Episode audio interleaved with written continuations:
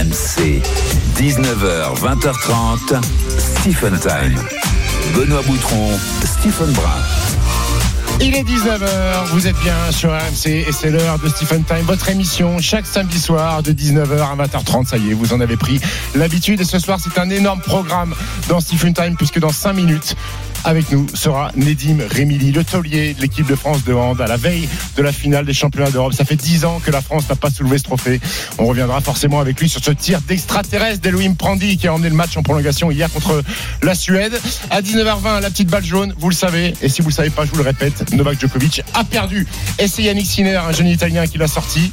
On aura avec nous Vincenzo Mattucci, une légende du journalisme tennis en Italie, euh, qui viendra nous raconter le phénomène. Yannick Sinner, Ensuite, on ouvrira une énorme page football, euh, puisque RMC, c'est la radio du foot, vous le savez. Les huitièmes de finale de la Cannes vont débuter.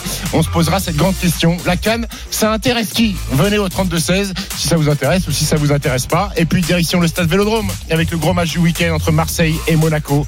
Les Marseillais avec un effectif dépeuplé, 11 joueurs absents. Est-ce la faute de Longoria? Ça, on va euh, accuser Pablo Longoria de cet effectif dépeuplé. Et puis on terminera l'émission par le traditionnel passage aux États-Unis, le monde de OMB, une semaine folle au NBA avec des performances offensives hallucinantes. Et on reviendra bien entendu sur les pèves de Victor Wembanyama et la course au rookie de l'année. Et tout ça avec Benoît. Salut mon petit Benoît, ça salut Stephen, salut à tous. En pleine forme, magnifique programme qui vous attend dans Stephen Time. On, on attaque dans un instant juste après le point sur les directs. RMC Score Center. En Ligue 1, on vous rappelle que Nice vient de battre Metz 1 but à 0. L'autre match chez Marseille-Monaco qui démarre à 21h. La Ligue 2, également au programme, la 22e journée. C'est parti entre Auxerre et Guingamp. Salut Fred Joly. Salut tout le monde, bienvenue à la Baie des Champs. Trois petites minutes de jeu et 0 à 0. Mais déjà deux belles tentatives de la part des Guingampais. Sidibé de centre-tir et puis à l'instant Sania qui vient de centrer très fort. Un ballon mis en corner par la défense auxerroise. Attention à cette équipe de Guingamp. C'est la dernière équipe à avoir battu Auxerre en championnat. C'était le 6 novembre dernier à Guingamp. Une équipe de Guingamp qui voyage bien avec, bien avec 18 points pris à l'extérieur. Et puis on se rappellera qu'au match aller, Ravelosan avait été expulsé. Il avait pris 6 matchs de suspension pour avoir collé un pain au milieu de terrain. Guingamp mais 0 à 0. 0 à 0 partout ailleurs en Ligue 2. On vous tient informé dès que débuts sont inscrits. On suit également la Coupe d'Afrique. Tu l'as dit, Stephen.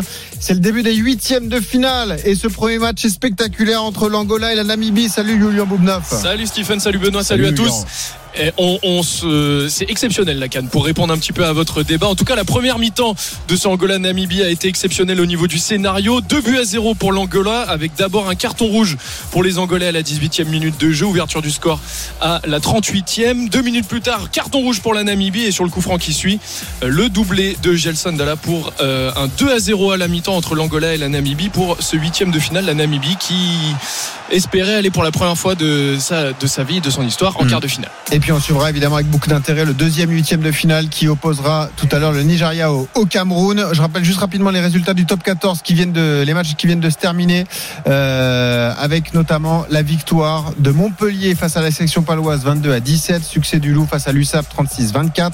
Clermont est allé gagner à Castres 23 à 20, victoire de l'Aviron Bayonnais contre Oyonnax 21 à 17 et puis le Stade Français en début d'après-midi est allé gagner à l'UBB 30 à 26. Elohim Prandi face à 6 joueurs suédois regroupés. On a tirer face à 6 joueurs et marquer face à 6 joueurs. C'est impossible. Elohim Prandi, le but, le but, le but, le but, Elohim Prandi. Incroyable. Oh maman, maman Elohim Prandi, il a cassé le but. Les Français sont en finale de l'Euro pour la quatrième fois de leur histoire. Et bien évidemment, dit quand même qui vient en là, c'est Prandi, le héros du peuple français ce soir. On va avoir une finale à jouer dimanche. Cette équipe est dingue.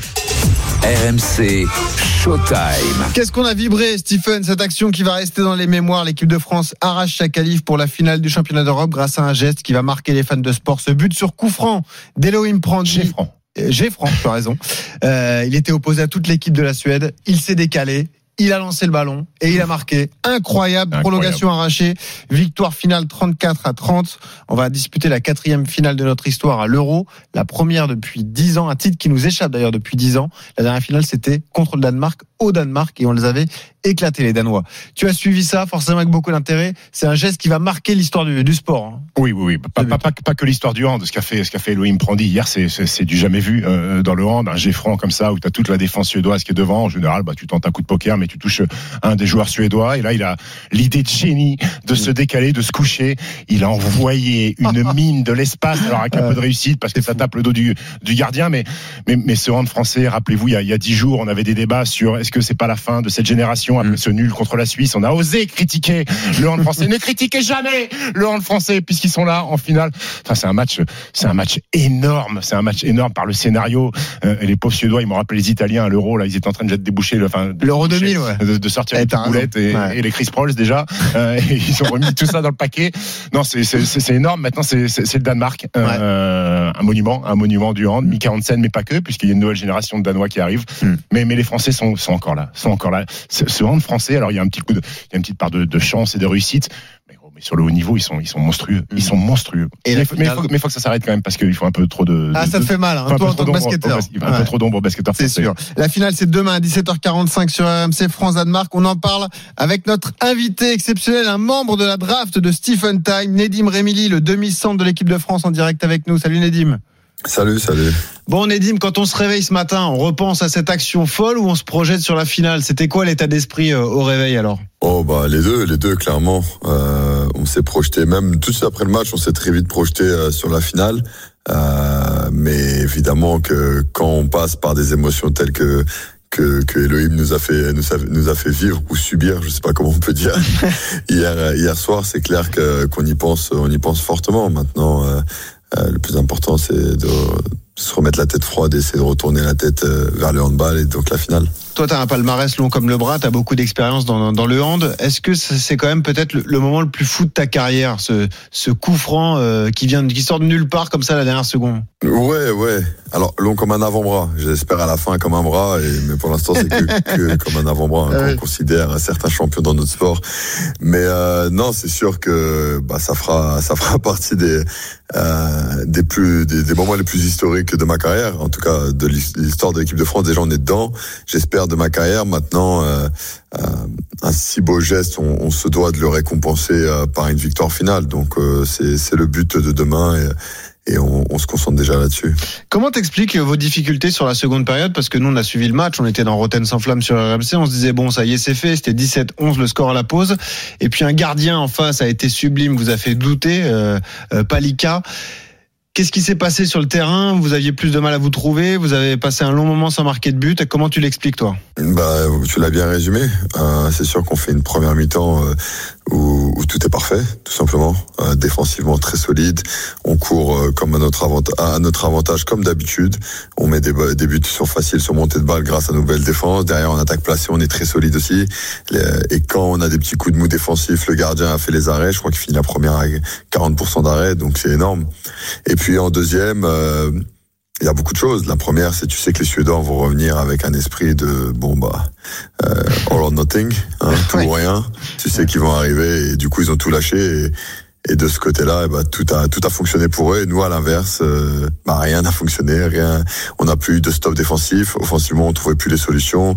Euh, nos gardiens ont eu un, un petit moment de euh, compliqué. Et bah, et c'est le moment qu'ils ont profité pour revenir, pour même pour même prendre l'avantage. Mais encore une fois, on a montré une force de caractère euh, qui nous caractérise bien depuis des années et encore plus sur cet euro. Nedim Remili, le demi-centre de l'équipe de France, en direct dans Stephen Time sur RMC en veille de finale France-Danemark demain à 17h45 à suivre en intégralité sur RMC.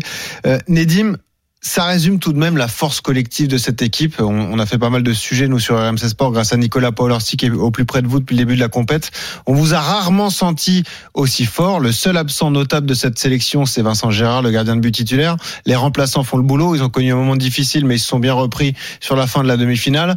Tous les postes sont doublés. C'est dur pour le sélectionneur de faire des choix pour la composition d'équipe. Vous jouez tous dans des grands clubs qui disputent la Ligue des Champions. Est-ce que toi aussi, tu sens que l'équipe n'a jamais été aussi forte? Pourtant, de grandes équipes en équipe de France, mais là, on a l'impression qu'on a un vivier euh, sans fond finalement. Euh, bah ça c'est sûr que c'est ce qui ce qui nous définit bien, c'est que cette équipe de France aujourd'hui elle a un vivier sans fond.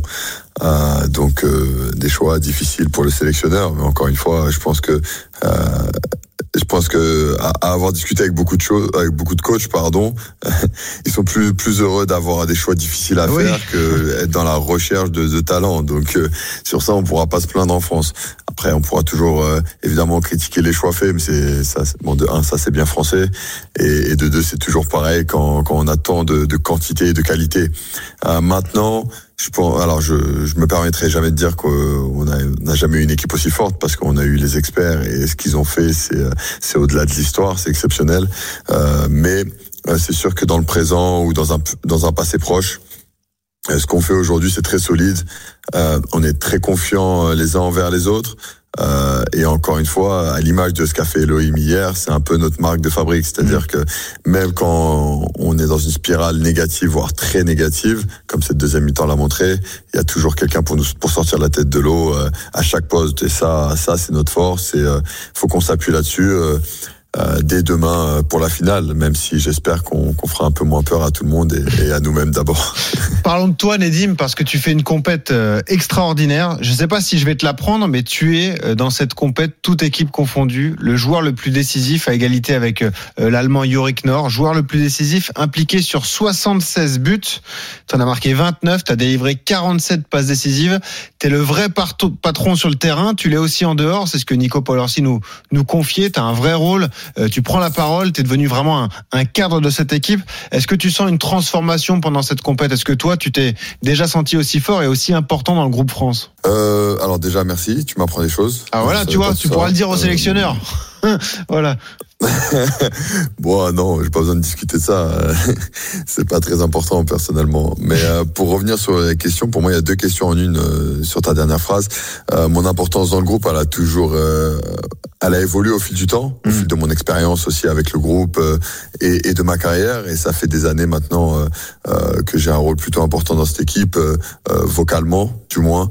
Et, et et le groupe est d'accord avec ça, et c'est surtout ça le plus important, c'est que les rôles se définissent par le biais de du coach, euh, mais aussi par le groupe.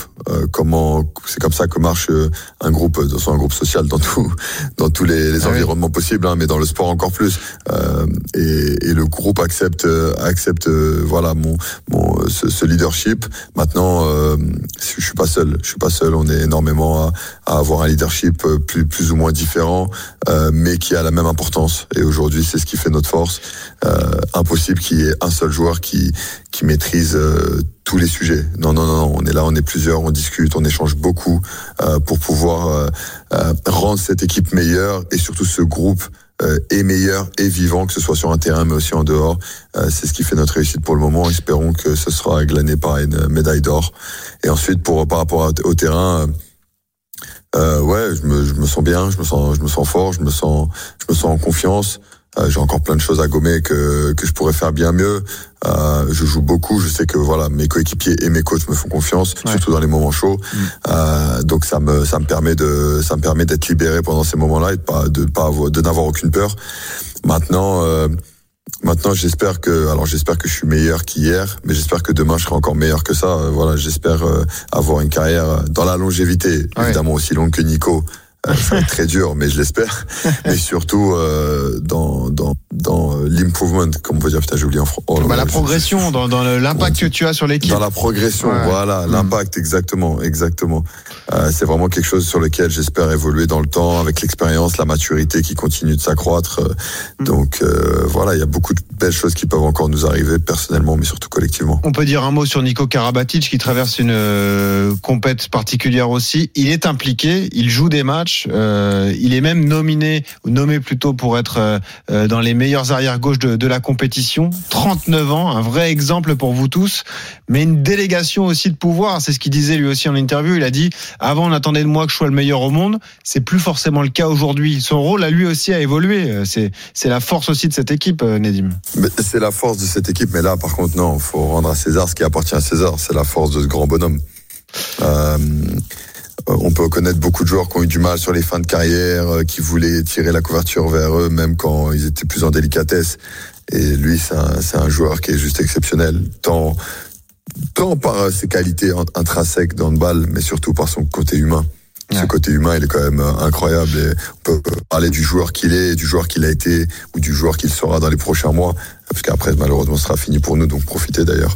Mais euh, mais en tant qu'humain, c'est exceptionnel. En tant qu'humain, c'est en tant que, que, que joueur dans un groupe, c'est juste un pur bonheur d'avoir le meilleur joueur de tous les temps, avoir un tel comportement. Il a 40 ans, il pourrait nous dire oh les gamins, taisez-vous, c'est moi qui parle, mais il, est, il a jamais été comme ça. Euh, il fait il fait juste partager son expérience de la meilleure des manières qui soit. Euh, et il nous est d'une aide incroyable. Hier, même si euh, euh, sur la fin de match, il est pas sur le terrain c'est quelqu'un qui a les bons mots tout le temps au bon moment, qui a les bonnes astuces, qui a les bons tips. Moi, je sais que voilà, sur un match comme celui d'hier, j'ai énormément joué. À un moment, le cerveau, il, est, peut-être un peu en train de fumer, et c'est quelqu'un qui vient, qui me parle et qui me, euh, qui me rajoute des, des plein d'idées pour pour la suite. Il y a quelques systèmes que l'on joue à la fin du match qui viennent de lui. Euh, donc euh, parce qu'il a ce, il a ce, ce calme et il a Eh oui. toujours euh, cette manière d'apporter à l'équipe, donc c'est exceptionnel. Nedim, dernier mot avec toi. Demain, c'est la finale France-Danemark. C'est le remake des deux dernières grandes finales. Vous aviez gagné au jeu à Tokyo. Vous aviez perdu euh, il y a quasiment un an, jour pour jour, au championnat du monde, 34 à 29.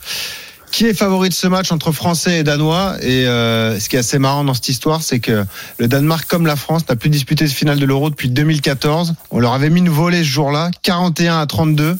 Donc on aimerait bien que l'histoire se répète demain, Nedim. Exactement. Ouais, ouais, on, est, on essaiera de, de répéter. Ce sera pas facile parce qu'aujourd'hui on joue face à des Danois qui, euh, qui sont très très puissants, très très forts, surtout les gardiens. Mais euh, encore une fois, on va affronter une belle équipe et donc les chances sont à 50-50. C'est une finale et on en reparle à la fin. Et rendez-vous demain, 17h45. Merci Nedim. On te laisse te concentrer. Bonne soirée à toi. On sera tous derrière vous demain, à 17h45, la finale du championnat d'Europe. France-Danemark. Merci Nedim. Merci, merci à vous. Ciao, ciao.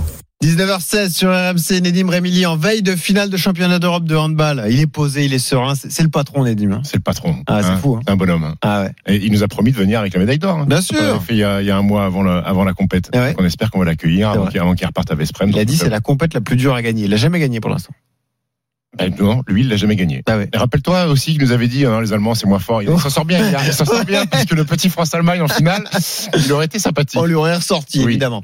19h17, on va parler de tennis. Dans un instant, on parlera de Yannick Sinner, la finale de l'Open d'Australie. Sinner Medvedev, est-ce que Sinner, c'est la naissance d'un phénomène? 22 ans et vient de sortir Novak Djokovic. Il va disputer la première finale de Grand Chelem de sa carrière, mais un tour, un point sur les directs pour euh, commencer avec la Coupe d'Afrique des Nations, notamment Angola, Namibie. Le début de seconde période, c'est le premier huitième de finale, Julian Bougnoff. 56e minute de jeu, messieurs. Toujours 2 buts à 0 pour euh, l'Angola face à la Namibie. Le doublé de Gelson Dalla, son troisième et quatrième but dans cette Coupe d'Afrique des Nations 2024. Un but inscrit en Ligue 2 à la Baie des Champs, Fred Joly.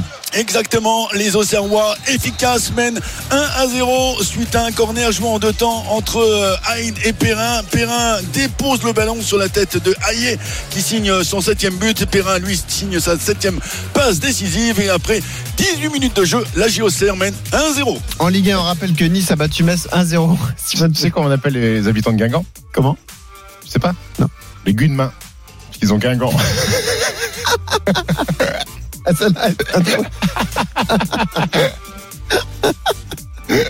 Bravo. Elle est réfléchie, elle est spontanée, elle est comment? Voilà, arrive comme ça. Elle arrive comme ça. En avant Petite Guingamp. fulgurance. Ok, magnifique. hein. Si c'est pas préparé, c'est encore plus fort.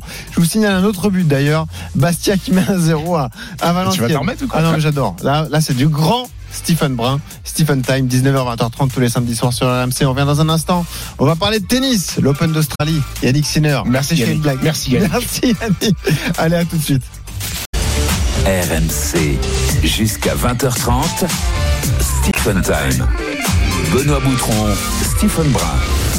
19h24 sur RMC, c'est votre émission du samedi soir, Stephen Time, 19h, 20h30 avec un programme exceptionnel. On a débuté avec Nedim Remili à la veille de la finale. Tout ça, c'est podcastable, bien entendu. N'hésitez Ouais. pas à podcaster tout ça. Et là, Benoît, euh, on va partir direction l'Australie, mais avec un petit détour euh, en Italie, puisqu'on va recevoir un journaliste, euh, Vincenzo Martucci, fantastique journaliste qui suit euh, le circuit ATP depuis, depuis 30 ans et qui viendra nous raconter l'ascension Voilà. de Yannick Sinner. Tu le dis comme si on accueillait les inconnus, mais c'est quelqu'un de sérieux. hein. C'est un Ah vrai oui. journaliste qui a passé Bien 30, sûr. 30 années sur le circuit. Vincenzo Martucci. c'est ça. travaillé pour la Gazzetta del Sport. C'est ça. Et dans un quart d'heure, on parle de la Coupe d'Afrique des Nations parce que c'est Ça t'intéresse l'événement. Ça t'intéresse Bah, c'est la radio officielle RMC, radio Ah oui, donc, officielle de la donc- donc on est compétition. obligé de dire que ça nous intéresse Pas forcément. Très bien. Tu es libre Ça de, m'arrange. De tes Ça opinions. m'arrange, Benoît. Eh ben, tu peux, tu, ta parole est libre, Stephen. C'est Tu dis ce que tu veux. Merci. Et tu vas pouvoir confronter ton point de vue à, Walid, à celui de Walid Acharchour à partir Wally, de lui qui est 19h40. passionné de la canne. Ah oui, ça c'est sûr. un peu moins depuis que l'Algérie est sortie, mais, mais il regarde quand même quelques matchs. Ça a valu de bons coups de gueule. Dans un instant, le tennis, juste après le point sur les directs. RMC Score Center. La Ligue 2, notamment ce match entre Auxerre et Guingamp, Fred Joly. 26 minutes de jeu et la JOCR mène 1 à 0 avec ce but inscrit de la tête par euh, à la 11e et puis euh, Basilio le gardien Guingampien fait euh, une petite frayeur à ses coéquipiers il a manqué complètement un contrôle sur une passe en retrait le ballon a été mourir sur son poteau la JOCR mène 1 à 0 Le seul autre but inscrit en Ligue 2 sur les matchs de 19h, c'est celui de Bastia qui mène 1-0 à Valenciennes. On rappelle qu'un peu plus tôt, Amiens a gagné à Saint-Etienne 1-0. Et puis en Ligue 1, Nice a battu Metz 1-0. La Coupe d'Afrique des Nations, justement, le premier huitième de finale. Angola face à la Namibie. Il reste un peu moins de 30 minutes à jouer. 2 buts à 0 pour l'Angola face à la Namibie. À noter qu'on- que les deux équipes jouent à 10 contre 10. Deuxième balle de match. Deuxième balle de match pour euh, euh, Yannick Sinner après celle euh, le tie-break du troisième. Sinner a une belle balle de coup droit. Il attaque, il attaque. C'est gagnant, c'est gagnant, c'est fini. Novak Djokovic tombe. L'impensable s'est produit à Melbourne. Yannick Sinner élimine Novak Djokovic qui ne remportera pas un onzième titre ici à Melbourne. Une attaque de coup droit de Zverev. Ça prend la bande et ça sort. Et voilà. Qualification incroyable de Danil Medvedev. Nouvelle victoire en 5 manches. Nouvelle remontada, la deuxième du tournoi. Medvedev qui jouera Sinner dimanche en finale ici à Melbourne. RMC Stephen Time. C'est une première à Melbourne depuis 2005, Stephen. Pour la première fois depuis 19 ans, aucun membre du Big Three ne sera présent sur la finale de l'Open d'Australie. C'était Pas qui en de Nadal, 2005 C'était pas de Federer. contre les 8. Eh ouais, c'est fou. Pas de Nadal, pas de Federer, pas de Djokovic. Stephen, il a été battu en demi-finale par Yannick Sinner, 22 ans, quatrième joueur mondial. La finale opposera Sinner à Medvedev, qui lui est troisième au classement ATP. C'est à suivre demain sur RMC à partir de 9h30. 22 ans, victoire face à Djokovic, première finale de Grand Chelem. Est-ce la naissance d'un phénomène? Yannick Sinner, 32-16, si vous voulez participer avec nous. Accueillons un spécialiste, un journaliste italien pour en parler avec nous, suiveur du circuit pendant plus de 30 ans et journaliste désormais pour Il Messaggero, Vincenzo Martucci en direct avec nous. Stephen. Buonasera, Vincenzo. Bonsoir à vous. Ça va? Bonsoir. Oui, oui, ça va bien. Bon, est-ce qu'on est excité comme ça à quelques heures d'une finale de Grand Chelem pour un joueur italien? Et moi, moi, tu sais, je suis beaucoup euh, perturbé de ça parce que j'ai commencé avec Panata Ah à oui. écrire du tennis. Et si tu penses combien des années on a passé en attendant euh, quelqu'un d'autre qui gagne, euh, vous, vous, vous, comme Français, vous pouvez nous comprendre parce que, parce Ah oui. que comme, comme vous avez noir Roland Garros, c'est presque Panata à, à Roland Garros le même et on comprend qu'avec un mouvement très fort, euh, le français plus fort que l'italien, mais euh, tu sais, la tradition, c'est est, est- est quoi C'est important pour les deux. Mm. Pour les deux, on comprend qu'on a tenu trop de temps pour ça, mais maintenant on a ce phénomène parce que euh, j'ai écrit et puis j'ai eu beaucoup, j'ai reçu beaucoup de, de- des attaques des, des- des- personnes qui n'étaient pas contents. J'ai écrit qu'il n'était pas italien. Je ne voulais pas écrire qu'il n'est pas italien dans les vrais sens de le mot, mais n'est pas italien comme les mauvaises cho- choses des Italiens. Il est très froid. Dans les moments importants, il s'est oublié des les, les coups précédents qu'il a euh, manqué et il recommence. Regarde, regarde le, match contre Djokovic en Australie. Il a, il a été euh, arrêté dans un moment important dans les malheurs d'un euh, spectateur dans les tribunes qui s'est arrêté pour cinq minutes, sur cinq partout dans les, dans les, dans les euh, troisièmes. Il a perdu le match point dans les tie-break et il a recommencé comme C'est s'il n'avait pas perturbé de rien et il a gagné le quatrième comme il avait joué le premier deux. Il n'a pas laissé une balle de break à Djokovic. Ça, c'est dingue. Ça, c'est- c'est fou, existe une chose comme ça. Il a lui arrêté, tu sais, vous avez écrit le, nombre de, jours, euh, des 1195 jours qu'il ne perdait pas là. Tu sais, c'est ça, il n'est pas un Italien. Ça veut dire qu'il est vécu hein, dans le nord de l'Italie, dans les euh, Adige, dans le, dans mont.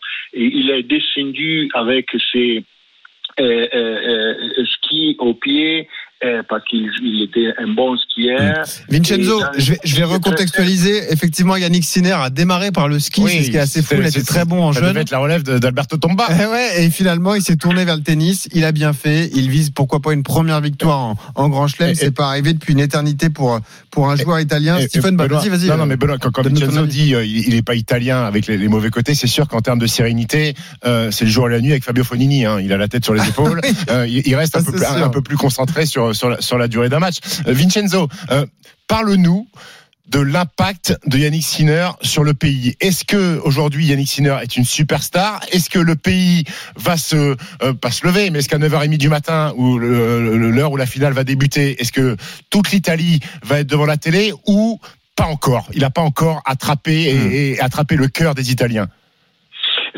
Cette histoire, c'est vraiment incroyable. On, parlait avant des euh, les caractéristiques euh, humaines de cet jeune homme.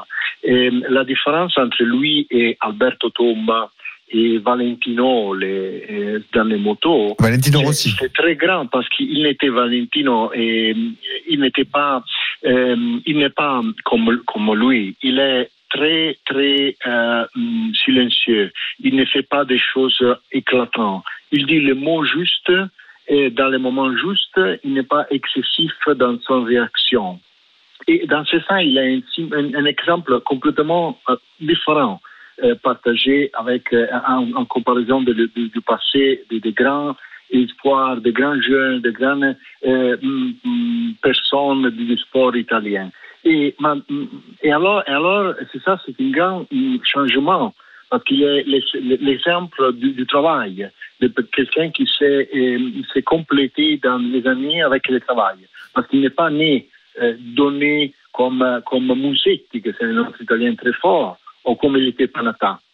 Il s'est euh, il s'est fait, mais les Italiens, ils sont devenus fous pour cette histoire complètement différente. Parce Mhm. qu'il vit, il, il, il, il est simple, il est un, un jeune fille que chacun en voudrait avoir pour, pour lui. Euh, et il ne dit pas, il n'a pas une réaction excessive, il ne, ne jette la raquette, il ne dit un mot très haut, avec la voix très haut. Ouais, il a pas le caractère d'un Italien de base, quoi, c'est ça. Sur le cours, il dit, Ouais. ils sont mes parents, ils sont à la maison et ils restent là. Pour, pour un Italien, tu sais. Ouais, bien sûr. chose de. Alors, on rappelle qu'on est dans Stephen Time. Vous écoutez RMC, il est 19h32. On se projette sur la finale de l'Open d'Australie qui aura lieu demain matin entre Yannick Sinner, tombeur de Djokovic en demi-finale, et Daniil Medvedev. Stephen, donne-nous Oui, ton oui. avis. 22 Écoute, ans, écoute, écoute, première ouais, finale de ouais. Chelem. Écoute, Écoute, déjà, je veux lui dire merci euh, Ouais. à Yannick Sinner parce qu'il m'a fait passer un vendredi euh, exceptionnel. Quand tu te réveilles le vendredi matin et tu vois que Novak Djokovic a perdu, On euh, je, peux dire, je peux toi. te dire que la journée est merveilleuse. Donc pour ça, merci, Va Euh, merci, merci Yannick. Euh, ensuite. euh, on emploie au tennis, peut-être plus qu'ailleurs, on a toujours tendance à employer des superlatifs dès qu'un garçon euh, fait, fait, fait, fait des, des belles performances. Et là, c'est le cas pour, pour Yannick Sinner. Mais aussi, on a utilisé des superlatifs pour des garçons qui ont fait des bons résultats. Et puis, au final, euh, le palmarès, quand ils partent à la retraite, il n'est pas, euh, il, il- il est pas énorme. On avait aussi été dithyrambique en, en, de- en 2008 quand Joe Wilfried Songa, à 23 ans, est en finale de l'Open d'Australie. Joe Wilfried a fait une carrière exceptionnelle, Mm. mais le bilan comptable en termes de grand chelem, c'est zéro. On avait Il est été quatrième joueur mondial. oui, oui, déjà, on, avait été dithyrambique sur Carlos. Il a fait la finale du Master. Oui, mais Carlos Alcaraz, il devait gagner tous les grands chelems, il devait martyriser, il devait prendre le trône euh, du, circuit ATP. On a vu Caroline Garros, le stress l'avait rattrapé, il était plus Mm. capable de tenir sa raquette. On l'a vu la fin de saison sur le tournée asia- asiatique, il était mauvais. Là, il sort en quart de finale de Mm. l'Open d'Australie. Donc j'ai envie, de- j'ai envie de vous dire, mollo, mollo sur Yannick Sinner. Est-ce que moi, Yannick Sinner me transcende? La réponse est non. La réponse est non parce que Vincenzo l'a très bien expliqué. Ça manque un petit peu de charisme, ça manque de, de, de fantaisie. De panache. Euh, ça manque de panache. Il n'y a pas, il y a, y a pas les- le, le jeu flamboyant que peut avoir Carlos Alcaraz. Il n'a pas ce caractère de cochon et insupportable que, peut- que peut être Holger Rune. Il n'a pas ces, ces, ces petits bons mots en conférence de presse ou au micro sur le cours que peut avoir Dani Medvedev. Et, et je vais être un peu dans la provoque, mais Yannick Sinner, pour moi, c'est la version améliorée de Karin Kachanov. C'est-à-dire qu'il met des sacoches, coup droit, revers. Il y a un joueur russe. Hein. Version, oui, version améliorée, un peu plus euh, les fils connectés dans la tête, mais il me fait pas lever de mon canapé. Hmm. Je te dis pas que c'est un mauvais joueur, c'est un fantastique joueur. Il a, il a les atouts du tennis moderne, un énorme service et des coups puissants à droite à gauche. Maintenant, est-ce qu'il va dominer le tennis mondial? J'en sais rien. Hmm. J'en sais rien, Benoît. Euh, mais Vincenzo, parce qu'il y a forcément une pression populaire qui y aura sur ses, sur ses épaules. On le disait, l'Italie attend un troisième, troisième vainqueur de Grand Chelem masculin. On attend depuis Panatan en 76. Est-ce que c'est une pression qu'il peut ressentir? Jouer une première finale de Chelem, c'est pas rien. Surtout qu'en face, Medvedev va disputer sa sixième et que lui, il a déjà gagné en Grand Chelem. Il avait gagné le l'US Open en, en 2021. Lui aussi, merci Danil, quand tu as battu euh, Novak Djokovic en finale de l'US Toi, t'es Open. malade, hein. T'as un problème avec Djoko. Mais Vincenzo, est-ce qu'il y a une forte pression populaire sur les épaules de, de Sinner? Si, bien sûr, il a. Euh, je ne pense pas qu'il peut vraiment le ressentir. Je pense que la seule chose qu'il peut ressentir euh, maintenant, Sinner, c'est euh, la personnalité et l'intelligence de Medvedev. Qu'il est un joueur qu'on a vu déjà dans les derniers jours en Australie, qu'il est capable de changer quelque chose de très important dans son jeu. Il peut avancer dans la réponse, dans le retour. Il peut, il peut aller au net. Euh, Au filet, il, ouais. peut, euh, il peut faire des choses particulières. Dans le même temps, il est beaucoup fatigué. Il a fait trois, cinq, trois matchs de 5-7, euh, Ouais. deux de Il a 4. joué 6 heures de plus. ouais. Plus de 20 heures sur le cours depuis Mm. le début du tournoi. bravo. Sinner. Et c'est ça, tu sais, il peut faire la différence avec la chose, les choses que la dernière, les, les trois dernières fois, fois qu'ils ont joué, euh, Sinner, il a gagné.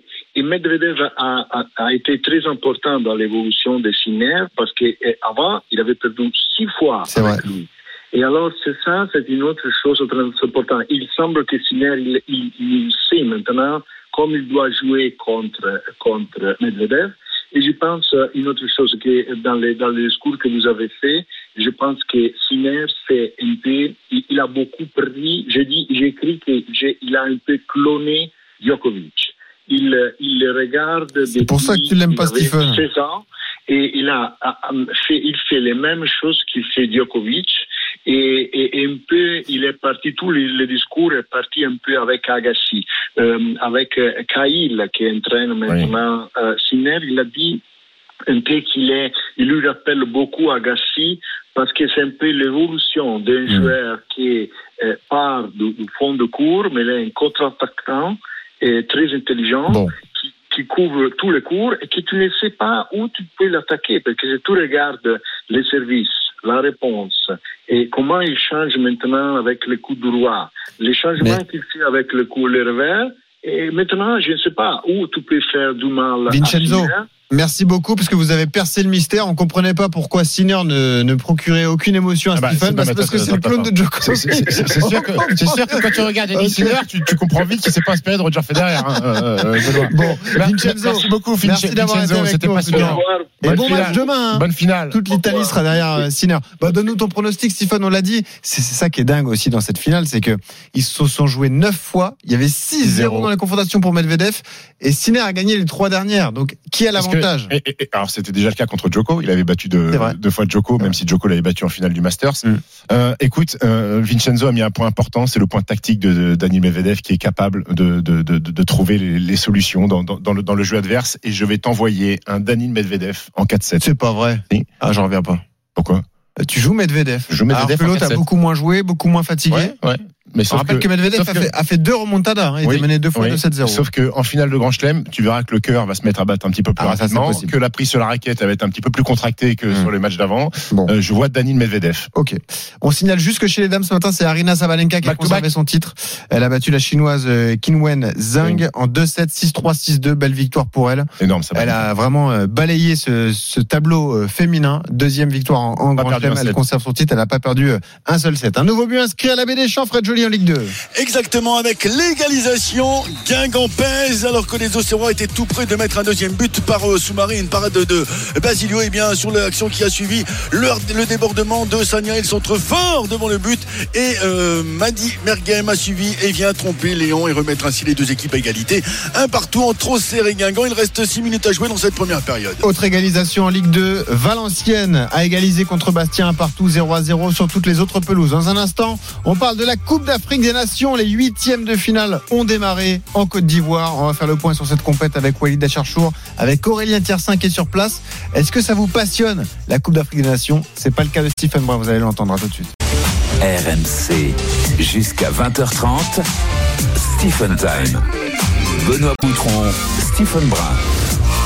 19h43, on est de retour sur RMC Stephen Time, votre émission chaque samedi soir de 19h à 20h30. Et là, c'est l'heure de parler football, Benoît. Ouais, on va parler de foot. Dans un instant, on parle de la Coupe d'Afrique des Nations. Les huitièmes de finale ont démarré. Est-ce que ça vous passionne cette canne RMC est la radio officielle? Et puis à 20h, on parle de Ligue 1, la suite de la 19e journée. Marseille-Monaco, 11 absents à Marseille. j'avais une licence et j'étais Marseillais, j'aurais pu faire le banc de, de l'OM ce soir.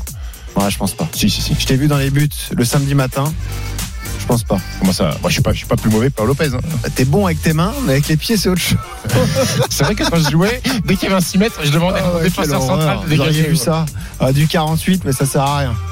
bon, Bref, je jouais avec des running, je trouvais pas de en plus, c'est vrai. Et Notre débat, notre angle sur euh, Marseille. 11 absents justement côté marseillais. Est-ce que ce sont les limites du système Longoria? Le point sur les directs tout de suite. RMC Score Center. Et justement, où on est-on dans ce premier huitième de finale de la Cannes euh, entre l'Angola et la Namibie, Julien Boumnoff Bah maintenant il y a 3-0 messieurs, Oh, oh, 3-0 pour euh, l'Angola, le nouveau but.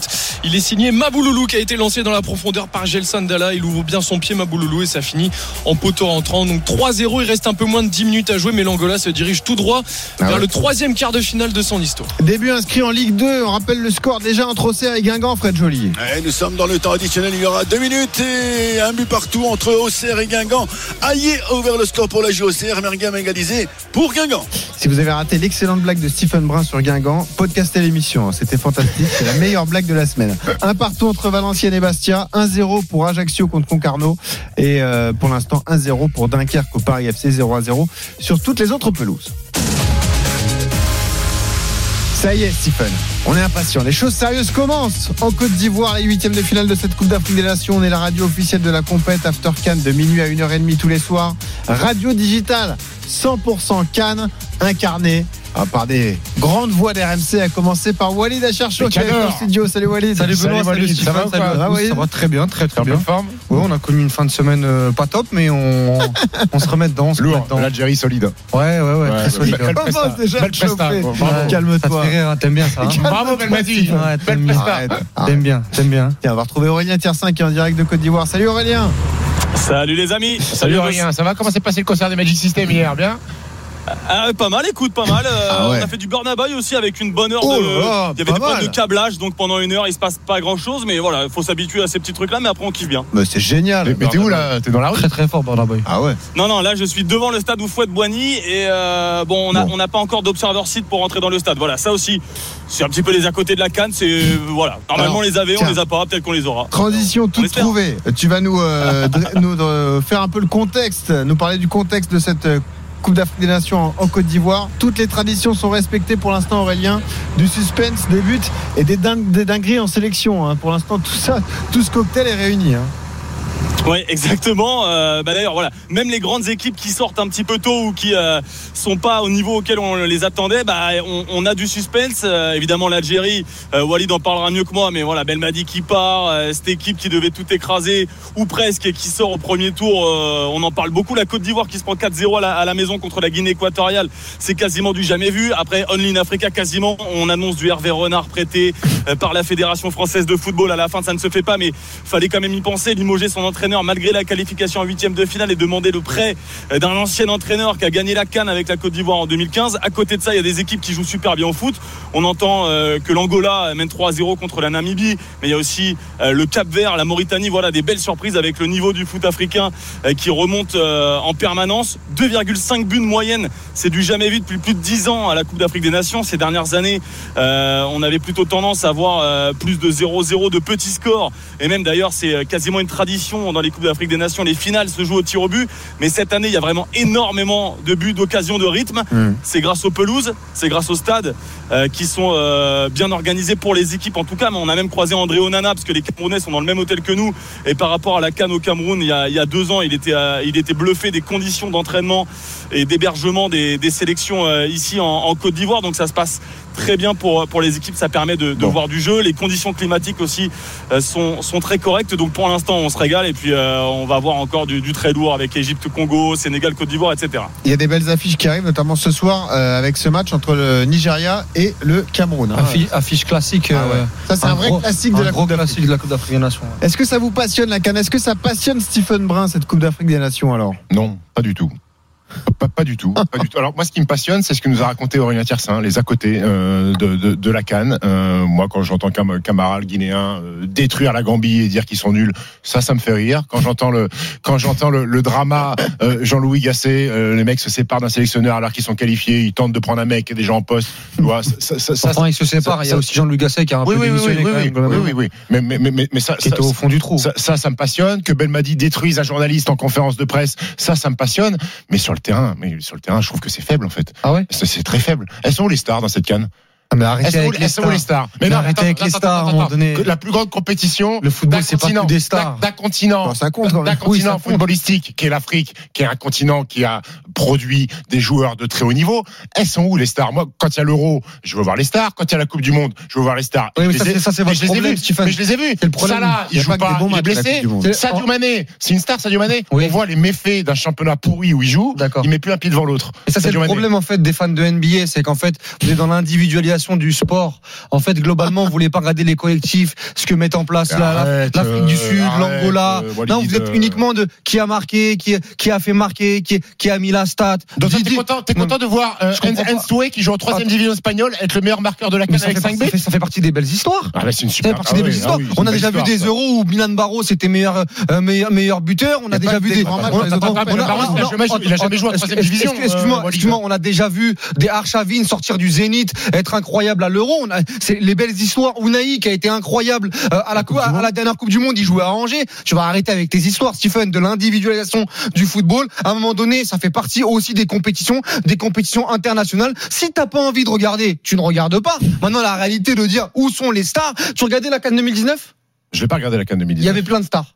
Marez à Manchester City, Mohamed Salah, ouais. Aubameyang, Sadio Mané à Liverpool. Il y avait plein de stars. Les stars ivoiriennes étaient là. Hein C'était il y a 5 ans. Mais, donc alors arrête de trouver l'excuse. Elles, elles, sont, où les nouvelles stars Non mais arrête de trouver. Non mais encore une fois, les stars bah, ne sont pas ne sont pas là. Salah s'est blessé, Marez est en méforme, Mané est en méforme. Hum. La réalité, elle est là. Mais juste regardez la Coupe d'Afrique des Nations. Mais, c'est eux, qui doivent faire qui doivent faire briller rayonner, moi, rayonner moi, moi en tout cas, je, regarde la Coupe d'Afrique des Nations depuis que je suis petit parce que je suis concerné. Hmm. Euh, bah alors est-ce qu'il n'est pas là le point de débat? Est-ce qu'il ne faut pas être concerné d'un point de vue familial ou amical pour être concerné mais, par cette Mais la réalité, c'est qu'en étant objectif, c'est la meilleure canne que je. Oh, arrête, euh, non, non. Pas non c'est la. Là, là, je, suis quand tu vas me parler de NBA, je vais t'écouter. Écoute-moi. Mais tu Mais non, mais non. Mais par contre, quand je te parle de mon histoire avec la Coupe d'Afrique des Nations et que le nombre de spécialistes qui te le disent, que depuis le début de la compétition, en termes de spectacle, en termes de niveau de jeu, c'est d'un très très haut niveau et que ça fait très très longtemps qui l'ont pas, vu. Mais non, mais,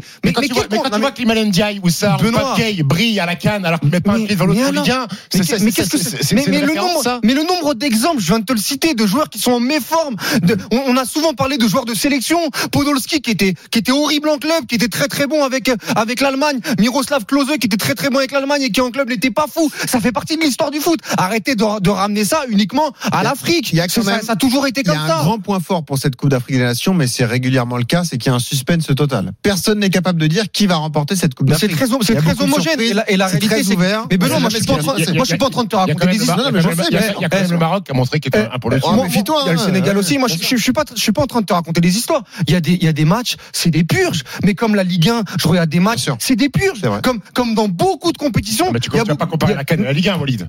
Mais encore une fois, tout dépend de. C'est avec quel curseur tu regardes la Coupe d'Afrique des Nations. C'est gratin du foot ah, africain réuni mais, mais tu regardes avec quoi? Tu regardes avec le curseur de la Ligue des Champions, de la Coupe du Monde. Oui, bien évidemment que la Coupe d'Afrique des Nations, mais c'est la même chose comme la Copa América. Là, je regarde la Copa América, je suis, je suis déçu globalement du niveau de jeu, où, c'est la, où c'est la castagne constamment.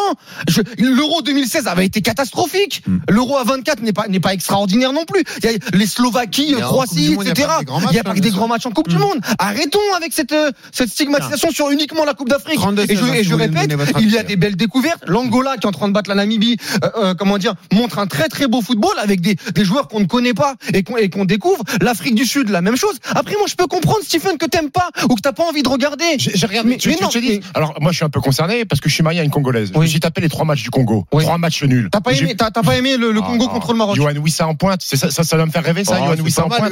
Mais après, à un moment donné, tu t'attends quoi? À Kunagüero, c'est quoi? C'est Lionel. Non, mais, à un moment donné, c'est la Coupe d'Afrique des Nations, c'est comme ça. Mais c'est comme ça. Il n'y a pas des top joueurs partout. Oh. C'est pour ça le problème problème en fait. Énorme occasion d'ailleurs à l'instant, Julien Boubneuf entre l'Angola et la Namibie. Si tu ça, veux aurait, ça aurait pu faire 4-0, messieurs, avec euh, la, la frappe surpuissante de Zito Luvumbo qui a frappé la barre transversale de Loïc Kazapua, mais ça fait toujours 3-0 pour l'Angola. On va prendre l'avis de celui qui est sur place, sur le terrain, Aurélien Tiersin. C'est intéressant d'avoir son avis parce que lui, il commande des matchs tout au long de l'année, que ce soit en Ligue 1, en Ligue des Champions. Aurélien, qu'est-ce que tu penses Quel est ton avis objectif sur cette Coupe d'Afrique alors Bah, sincèrement, le, le rythme, euh, parfois il y, a un- il y a un faux rythme, mais, mais c'est vrai que sur cette canne-là, en particulier, alors euh, j'ai aussi commenté la précédente, et c'est vrai qu'il y a quand même plus de jeux, il y a plus de, de dynamique, il y a des équipes hyper intéressantes, là même la Mauritanie contre l'Algérie, les contres, ils étaient fantastiques, alors qu'effectivement, c'est des joueurs de Ligue 2, c'est euh, des joueurs qui jouent même en, en Irak, il y a des mecs qu'on découvre, ça c'est aussi mon plaisir, c'est de découvrir des mecs euh, qu'on connaît pas du tout en Europe, et tu vois qu'il y en a qui savent très bien jouer au football, même les Égyptiens, bon alors c'est pas la meilleure canne pour les Égyptiens, mais tu vois les gars qui jouent à Al-Ali, à Zamalek, à, à Pyramide. C'est des très bons joueurs Après, de je rejoins un petit peu Stephen. Je rejoins un peu Stephen sur le côté. Les stars sont vraiment pas au rendez-vous. Et bon, c'est vrai que quand il y a, euh, je, bon, j'en ai marre de, je vais pas taper sur lui en permanence, mais quand tu dis qu'au Cameroun, qui est censé être un, un pays fantastique de football, t'as Mm. du Jean-Charles Castelletto, latéral droit, et Franck Magri, euh, qui marque 4 buts euh, avec Toulouse en Ligue 1, euh, qui est titulaire dans cette équipe où avant on avait du Mboma, du Eto. Alors on va pas revenir en arrière en permanence, Mm. mais c'est vrai que ça pourrait euh, être encore un petit peu mieux avec des stars au rendez-vous. Mais faut reconnaître qu'il y a aussi plein d'autres choses à côté qui font que cette canne est, est, sympa Oui, bah, Merci bah, pour ton avis, Aurélien. Il y a Magic System et il y a Burna Boy. Et- Non, mais tu vois, ça c'est une caricature. Alors, Non, mais tu vois, c'est ça c'est. On pas- Non, c'est- rigoler, on non, mais rigoler. c'est- mais c'est ça en fait On va rigoler en fait. Mais non, mais, je peux pas lâcher une petite vanne comme Non, ça. mais t'as le droit. Mais t'as le droit. Non, mais, non, t'as le droit. Mais, encore une fois, si, ça fait partie de l'analyse globale, c'est une caricature. Walid et Stephen. une vanne en 20 minutes. Le standard est en train la d'exploser. On va donner la parole à Mehdi qui a composé le 32-16. Salut Mehdi. Salut les gars. Salut Mehdi, Mehdi, va est-ce que ça te passionne cette Coupe d'Afrique alors? Alors Un- peu moins maintenant, pas. Mehdi, j'ai l'impression, non suis Totalement d'accord avec Steve. Ah Et pourquoi alors Alors je sais que il n'y a aucune star présente cette année. Cette canne, c'est une parodie. Non, mais c'est danse avec les stars en fait, la canne. La canne, c'est danse avec les stars en fait. C'est super. Non, mais c'est extraordinaire. c'est ça le football. Je suis algérien, donc c'est peut-être mon cœur qui doit parler cette année. Bah, pas, pas, pas du tout. Moi, moi, moi, l'Algérie n'y est plus, donc j'aurais pu arrêter de la regarder euh, comme, euh, euh, bah, comme Stephen n'est pas, n'est pas, n'est pas intéressé. J'aurais pu. Mais, je- mais, mais, mais, mais quand tu vois ce qui se passe, le manque de professionnalisme, je suis désolé, quand il a reparlé du joueur de la Guinée qui disait n'importe quoi en interview. Mais ça va, c'est un jeune joueur. Bon, ça, drôle, mais, la rigueur. quand, quand les mecs n'ont pas de la, Bon, ça, marrant, quand, quand les mecs ont de la langue de bois, on les critique. Quand, Ça, c'est ils, quand, quand ils disent quelque chose de C'est pas, de rafraîchissant. la langue, c'est pas de la langue de bois, ça, Walid. C'est du manque de respect. C'est, c'est, c'est du manque de Eh ben, mais il s'est professionnalisme. excusé le lendemain, il s'est excusé le lendemain. Il s'est excusé. Mehdi, tu regardes Ouais, plus bah, les matchs bah, du coup en- Encore heureux. Et quand tu vois que, par exemple, bon, Mohamed Salah, il est blessé, Sadio Mané, on n'entend même pas parler. À la rigueur, il y a Ashraf Hakimi qui est présent. Ils ont fait 9 sur Mais 9 bon. le Sénégal. C'est une équipe très très solide avec des très bons joueurs. Je suis désolé je, moi. Je suis d'accord avec toi. Mais, mais, mais quand tu, après, j'ai envie de te dire, ça fait pousser les petites sélections, comme le Cap Vert. Ça fait plaisir de les voir à ce niveau-là. Mais en termes de niveau et de, d'impact mondial, ben, je suis désolé, ça doit pas, ça doit pas bousculer les foules, la canne. hein. Je suis D'accord, désolé. bah, suis respectons désolé pas le Maroc qui a fait demi-finale de, de Coupe du Monde il y a il y a six mois, qui a sorti l'Espagne, qui a sorti le Portugal, puis- qui a battu la Belgique. Et bah c'est un niveau, c'est un niveau éclaté. Alors bah qu'est-ce que vous Eh voulez? ben, je suis Si- désolé, mais est-ce que tu viens, est-ce que tu viens de t'envoyer Angola Namibie, Walid? Eh bah j'ai trouvé l'Angola très très bonne. Ah, ah, Quand mais tu vois le, le niveau, franchement, je te dis Mais franchement, déjà, ça mais déjà, le pe- déjà percevoir un niveau, moi, expliquez-moi comment vous faites avec vos yeux aujourd'hui. Ah, Euh, non, non, non, mais- mais- mais- euh, mais- mais d'accord. mais percevoir un niveau Eh ben- par rapport à eh ben, Ligue 1, Ligue 2, par rapport à Walid. tout ça. Sans aller au-delà de ça, quand tu regardes la télé, quand tu es chez toi Ouais. le week-end, quand tu regardes un match de première ligue et un match de Ligue 1, tu vois une différence de Oui, niveau. je vois une différence de niveau. Donc, tu- mais là, moi, j'arrive pas à prends palper. plus de mais plaisir sur un match qui a énormément de rythme où il y a beaucoup d'occasions que sur un match où il se passe pas grand-chose et finalement il y a Mais il y a eu des mauvais matchs, mais il y a aussi des très, des, très bons matchs. Bien sûr. Et comment il fait Cristiano Ronaldo pour juger le niveau de la Ligue 1 par rapport à l'Arabie Saoudite? Oh, mais ça, c'est autre chose, c'est un débat, ça. Moi, j'ai du mal à percevoir. Moi, j'ai, du mal à percevoir comment en fait on peut juger un niveau avec euh, un contexte sur un continent avec euh, euh, des conditions différentes Non, mais- euh, en janvier je sais pas moi en fait aujourd'hui c'est Ce qui Moi, serait je- intéressant en fait, c'est de faire le bilan une fois que la compétition sera terminée, parce que là on a les matchs couperés qui arrivent, Oui, oui, avec je suis le d'accord. suspense, avec Je suis d'accord. Et là on pourra euh, juger de, de tout ça. Mais le, terminé, spe- mais, d'ailleurs. le, mais le spectacle les buts on est il l'a dit Aurélien tout à l'heure on Ah est ouais. sur du x2 et demi vrai, je vrai. sais pas moi je C'est terminé, on connaît le premier qualifié pour les quarts de finale de cette Coupe d'Afrique, Julien Boubneuf. Et ce sera l'Angola, messieurs, qui euh, va affronter sous le vainqueur de du Nigeria ou du Cameroun. 3-0 score final face à la Namibie. Le doublé de Gelson Dalla qui marque son troisième et quatrième but dans cette compétition et un but, un superbe but d'ailleurs. Je vous le conseille de Mabouloulou pour le 3-0. Euh, L'Angola qui se qualifie pour le troisième quart de finale de son histoire. Et l'Angola qui affrontera le vainqueur de. Nigeria-Cameroun. Match à suivre à 21h Ça va faire sur. Pablo. Pablo Longola. Excellent. On va en parler dans un instant d'ailleurs. Bon, ça. Bon, merci Mehdi qui est venu au 39 16 Merci, Merci. Walid Acharchour. Merci Tu à vas retourner sur la Walid, radio Walid, tu, peux, tu, peux, 100% tu, peux, tu peux aller redescendre sur le canapé en haut. Calme-toi. On a, ouais, j'ai génération africaine, j'y vais. Et on arrive dans un instant, on fera le point sur tous les directs, notamment la Ligue 2. On parlera de l'OM parce que c'est l'événement en Ligue 1, 19e journée. Le choc qui vous attend ce soir, Marseille, Monaco. On retrouvera Florent Germain et Jeannot Ressegui. À tout de suite sur RMC. RMC, 19h, 20h30, Stephen Time. Benoît Boutron, Stephen Brun. 20h01 minute de retour sur RMC Stephen Time, votre émission chaque samedi soir de 19h à 20h30 et on reste après le débat sur la canne, on reste dans le foot puisqu'on va aller à Marseille. Ah oui. Un énorme choc en Ligue 1. Marseille reçoit Monaco. C'est Marseille bébé. Marseille, Marseille-Monaco, T'aimes bien- 19e t'aimes journée. bien le rap marseillais toi J'adore. Alors t'es plus rap euh, Tu sais Ayam, Vélodrome- euh, Soprano ou Jules euh, Ah non, SCH? plus Ayam Soprano. Ah, tu sais qu'au Vélodrome, on pourra le confirmer avec Florent Germain, il y a la Joule Cam. C'est-à-dire que quand on filme, il faut faire le signe de Joule. C'est ah, très bien ça. Alors, ça c'est très NBA parce qu'en NBA t'as la, Voilà. t'as la Kiss Cam, euh, la Dance Cam, le Jules Cam. Ouais. On retrouve Florent Germain et Jeannot Rességuier. J'imagine Jeannot en train de faire le signe de Joule, ça doit être fantastique. Philippe Croison peut pas la faire la Jules Cam par contre. Oh. Et dans 15 minutes, on parle de- du basket, le monde de Wemby. On va militer pour que Victor soit désigné Rookie of the Year. Je rappelle les infos importantes, les scores à la mi-temps en Ligue 2. Un partout entre Valenciennes et Bastia. Un partout entre Auxerre et Guingamp. Un 0 pour Dunkerque au Paris FC. Un 0 pour Ajaccio face à Concarneau. En Ligue 1, Nice a battu Metz 1-0. Et à la Coupe d'Afrique, l'Angola est le premier qualifié pour les quarts de finale de la Cannes. Victoire 3-0 face à la Namibie. On y va. On file tout de suite au Vélodrome. RMC, Money Time. Marseille-Monaco, c'est donc la magnifique affiche de la 10e, 9e journée. Marseille est 7e, toujours invaincu au Vélodrome en championnat, 6 victoires et 3 nuls. Monaco est 4e malgré deux défaites sur les trois dernières journées. Salut Jeannot, salut Flo.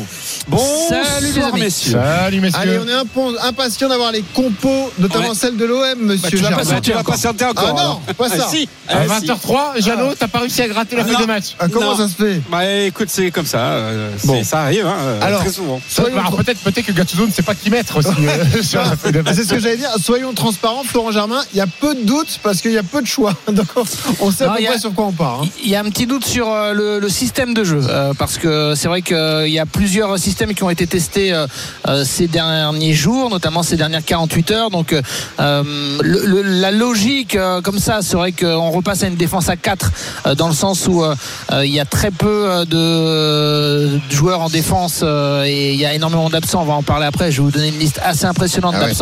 Donc euh, euh, a priori Klaus, Meite, Balerdi et Garcia sont les, les quatre défenseurs logiques euh, dans un 4-3-3 avec Onana, Kondogbia, Viretou et un trio Vitinha, Aubameyang et le troisième offensif serait Luis Enrique ou Correa. Mais c'est vrai que j'ai eu des retours euh, ces dernières 48 heures comme quoi on avait testé avec insistance Onana et Kondogbia dans les trois axiaux. Donc c'est pour ça que j'ai un petit doute, un petit doute sur le système de jeu. Je suis très honnête et on attendra quelques instants pour Alors. pour vérifier. Mais en tout cas, ce qui est sûr, c'est que sur le 11 de départ, euh, on peut pas beaucoup se tromper Voilà. vu, le, vu les absents. Ça c'est sûr. 32-16, supporters marseillais, si vous voulez participer au débat. 11 absents, des blessures, des suspensions. La Coupe d'Afrique, est-ce qu'on touche les limites du système Longoria? Steven, qu'est-ce Stephen Tu vas- non, non, excuse-moi, pas toi. Pas moi, pas moi. Ah, pas toi quand même. Là, là, je te demande pardon. Ok. Est-ce que pour- d'après toi, c'est un problème structurel ou conjoncturel? Est-ce que c'est la faute à pas de chance ou est-ce que c'est la problème du, c'est le problème du système Longoria? C'est la construction de l'effectif qui n'est pas bonne. Non, pour moi, c'est une, histoire de construction d'effectifs. Comment euh, Pablo Longoria, euh, compétent, intelligent, qui maîtrise le foot, euh, cet été, durant le mercato, quand il regarde son effectif avec Marcelinho, comment il fait pour pas prendre son stabilo et, surligner Unai, Harry, Tembemba, François Mouguet et, Pape Gay et se dire bon ok, ceux-là ils sont à la canne. Et ensuite, tu ajustes au recrutement. Et lui, il fait quoi? Il fait ça, il fait euh, Iman Ndiaye et il fait Pierre-Emerick Aubameyang, sachant que quand il fait Aubameyang, il est même pas sûr que le Gabon ne sera pas qualifié à la canne. C'est-à-dire qu'il fait trois mecs susceptibles et, et- et des tauliers hein, de, de- leur sélection. Donc moi, moi, j'ai du mal, j'ai du mal à comprendre ça. Alors je veux pas te dire que Longoria euh, il fait il fait de l'amateurisme, mais mais mais il y a un souci parce qu'il est quand même au courant que les mecs qu'il prend, c'est des tauliers dans des sélections qui sont en plus susceptibles d'aller très loin euh, à la canne parce que les mecs là ils sont pas de retour, ils jouent dans des bonnes sélections, ils sont, sont tous qualifiés en, huitième. Et puis au mercato là, là, au mercato d'hiver, il se dit tiens il y a beaucoup à faire avec Ah oui mais Pablo il est à la canne, Oh, c'est pas grave, on va le faire quand même. Donc il prend un mec qui est encore à la canne. Donc moi, je sais pas, Longoria est-ce qu'il a vu les derniers matchs?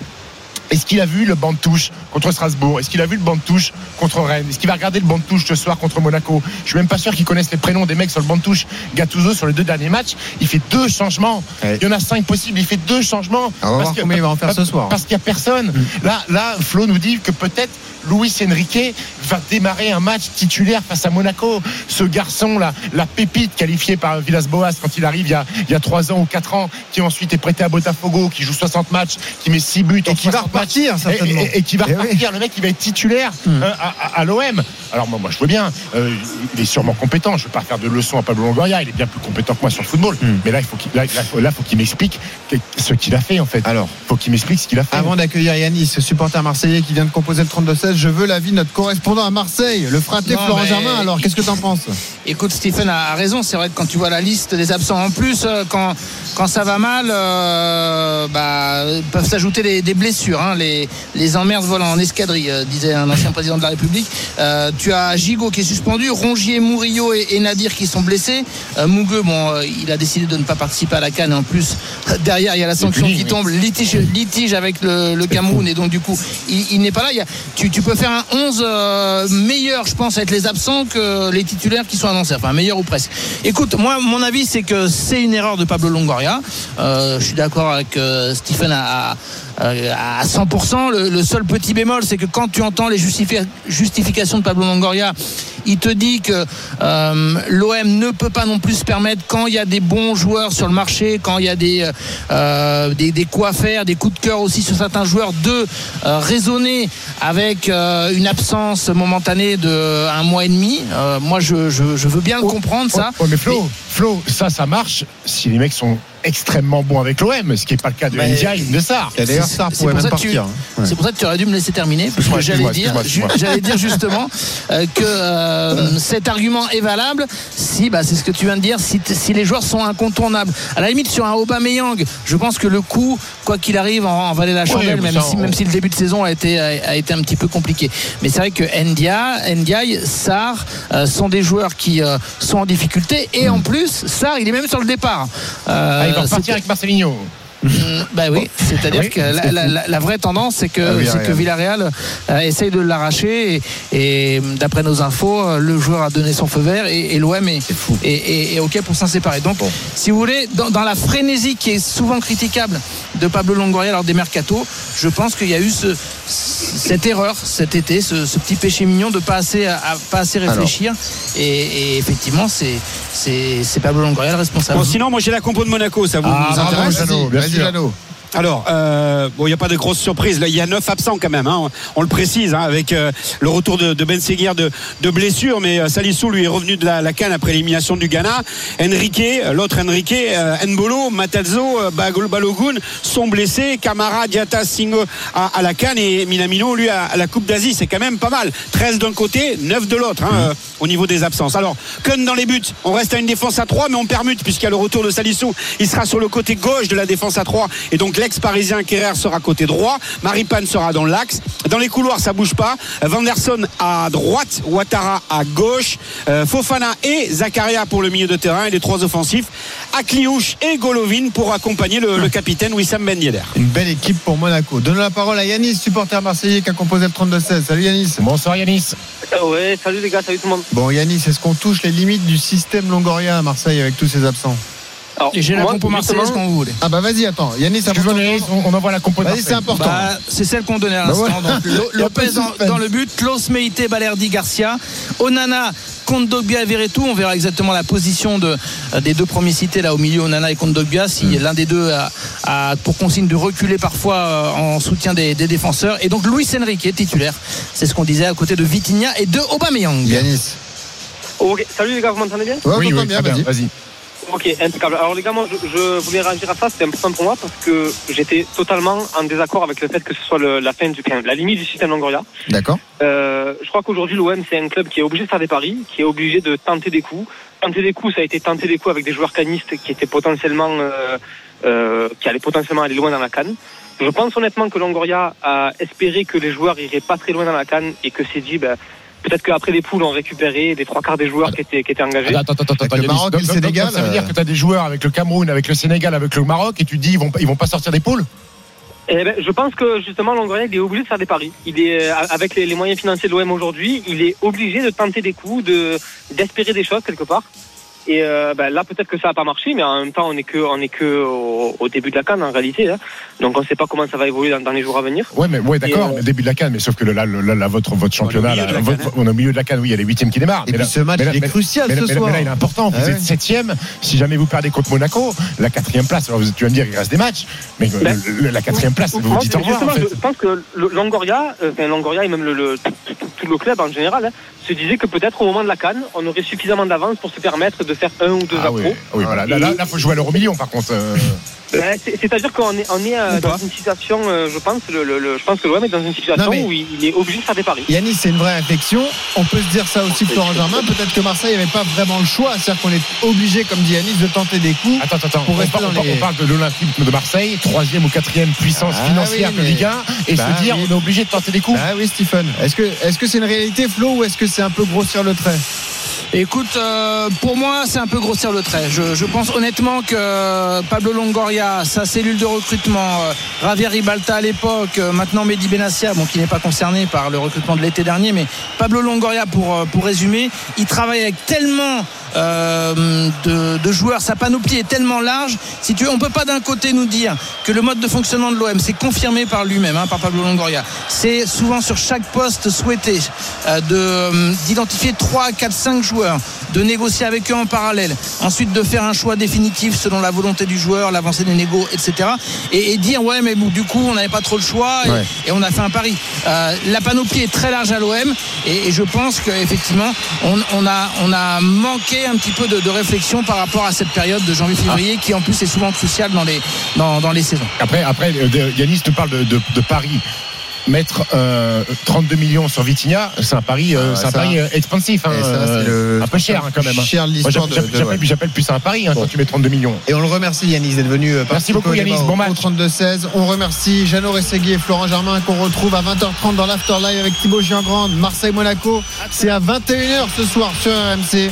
Et nous on revient dans un instant pour rentrer dans le monde de Wemby. On va pousser, on va militer Stephen pour que Wemby soit élu rookie de l'année. À tout de suite sur RMC. RMC jusqu'à 20h30. Stephen Time. Benoît Boutron, Stephen Brun. 20h17, 20h17, non, 20h17, pardon. Vous êtes bien sur RMC, Stephen Time.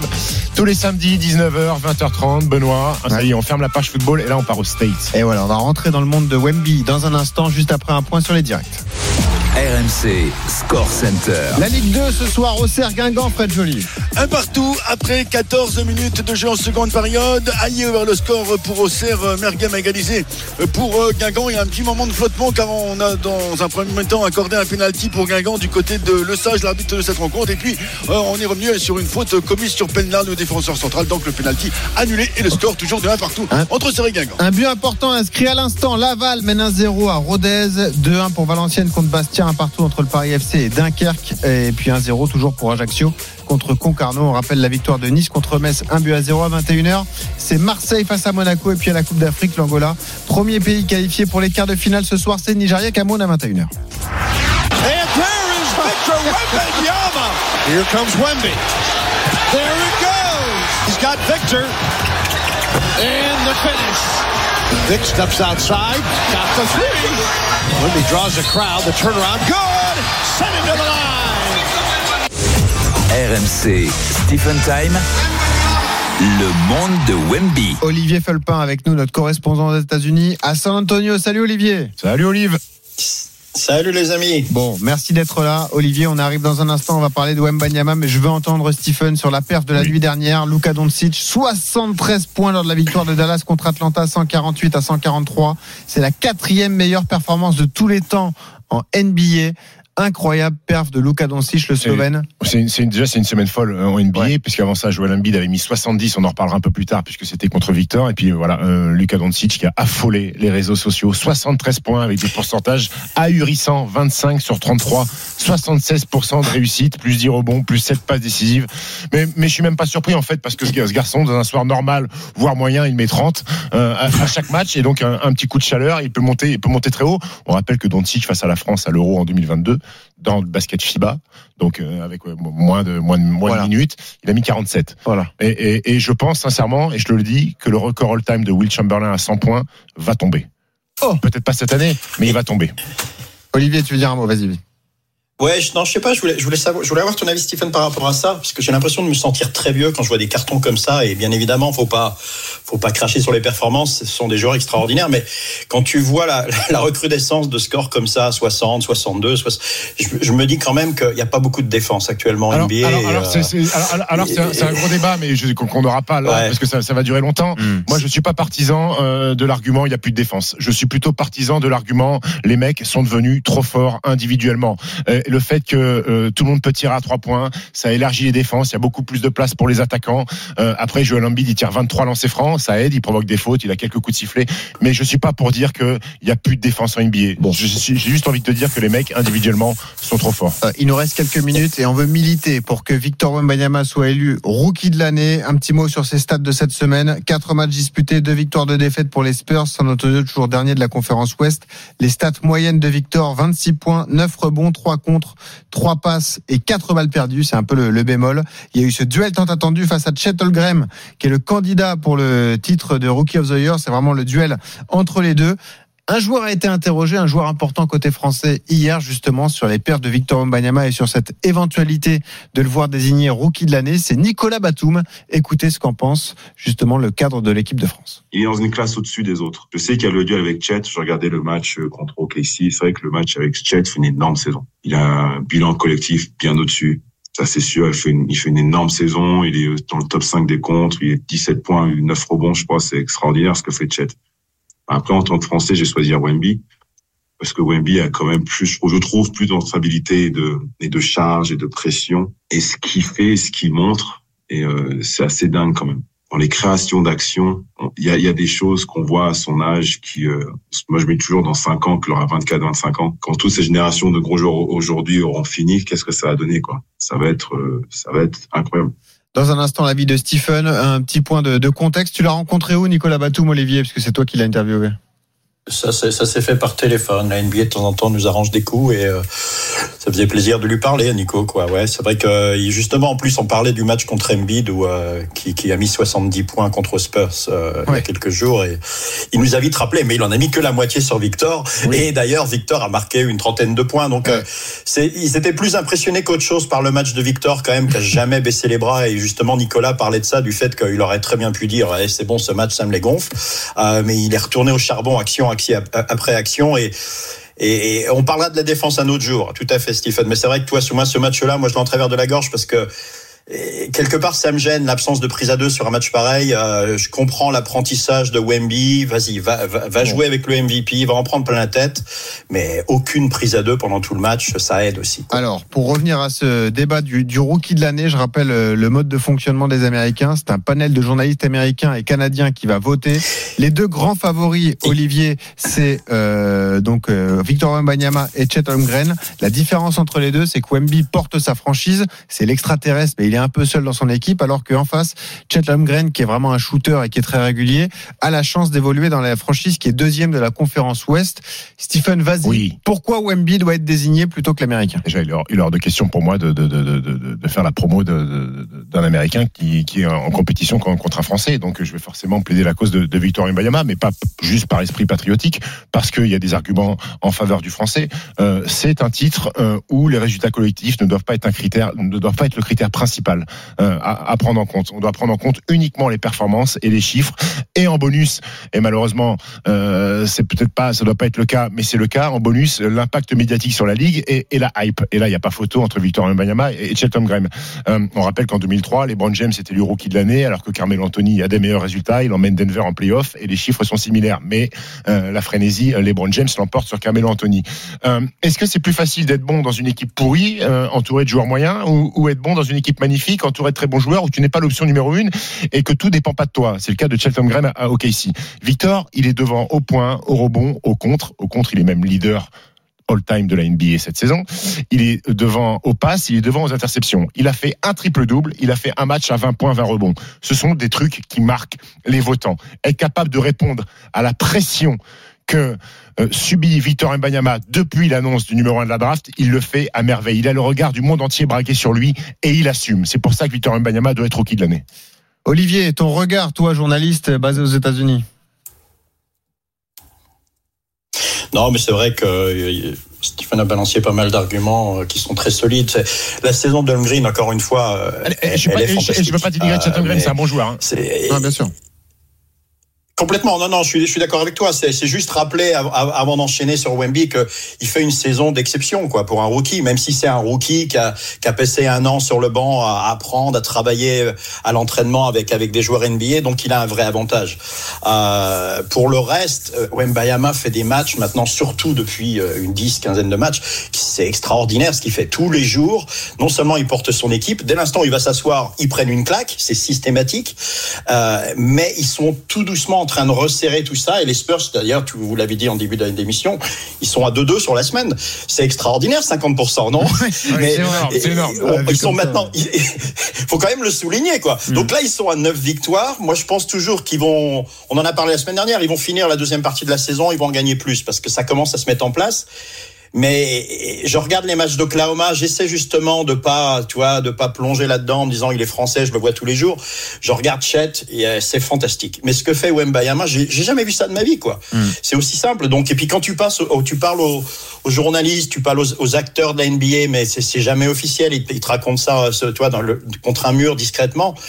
Euh, ce que fait Wembayama, ils- voilà, c'est extraordinaire. Et donc tout le monde est persuadé que il devrait être rookie de l'année. S'il l'est pas, ça sera le meilleur joueur de, de- des- des 20 prochaines Et années. plus-value d'Olivier parce qu'on entendra justement ces Oui. journalistes qui parlent au coin du Mais- mur mais- dès la semaine prochaine. Mais, mais c'est surtout, euh, euh, alors pourquoi les gens me disent, mais pourquoi il est important ce titre? Pourquoi il est important ce titre? Parce que t'as qu'une chance dans ta vie de l'avoir. Eh oui, c'est la première année. C'est la première année. Bah, après, après c'est terminé. Bah, ouais. Et si tu veux marquer euh, ton territoire et rentrer dans la légende NBA, c'est un titre qu'il faut avoir sur Après, il aura le temps d'être 20 fois All-Star comme LeBron James Oui, oui. Mais LeBron James, c'est rookie de l'année. Merci à Olivier Felpin qui a été avec nous en direct de San Antonio. Merci beaucoup, Olivier. À la semaine prochaine, Olivier. Au plaisir. Et on précise que Victor Mbanyama va disputer un autre match la nuit prochaine face à Minnesota. Oui, face à L'équipe Rudy de Gobert. Rudy Gobert. Voilà, Wembanyama face à Rudy Gobert. Merci Stephen pour ce soir. Dans un instant, c'est l'After Live avec Thibaut Giangrande. Magnifique affiche Marseille-Monaco d'ailleurs, Stephen. Ouais, magnifique affiche. Restez avec nous, Thibaut Jean-Grand, Marseille, Monaco, l'intégralité avec Jeannot Seguier, avec Flo Germain. Merci d'avoir écouté Stephen Time. On se retrouve la semaine prochaine, 19h, 20h30 chaque samedi sur RMC. Ciao, ciao. RMC jusqu'à 20h30, Stephen Time.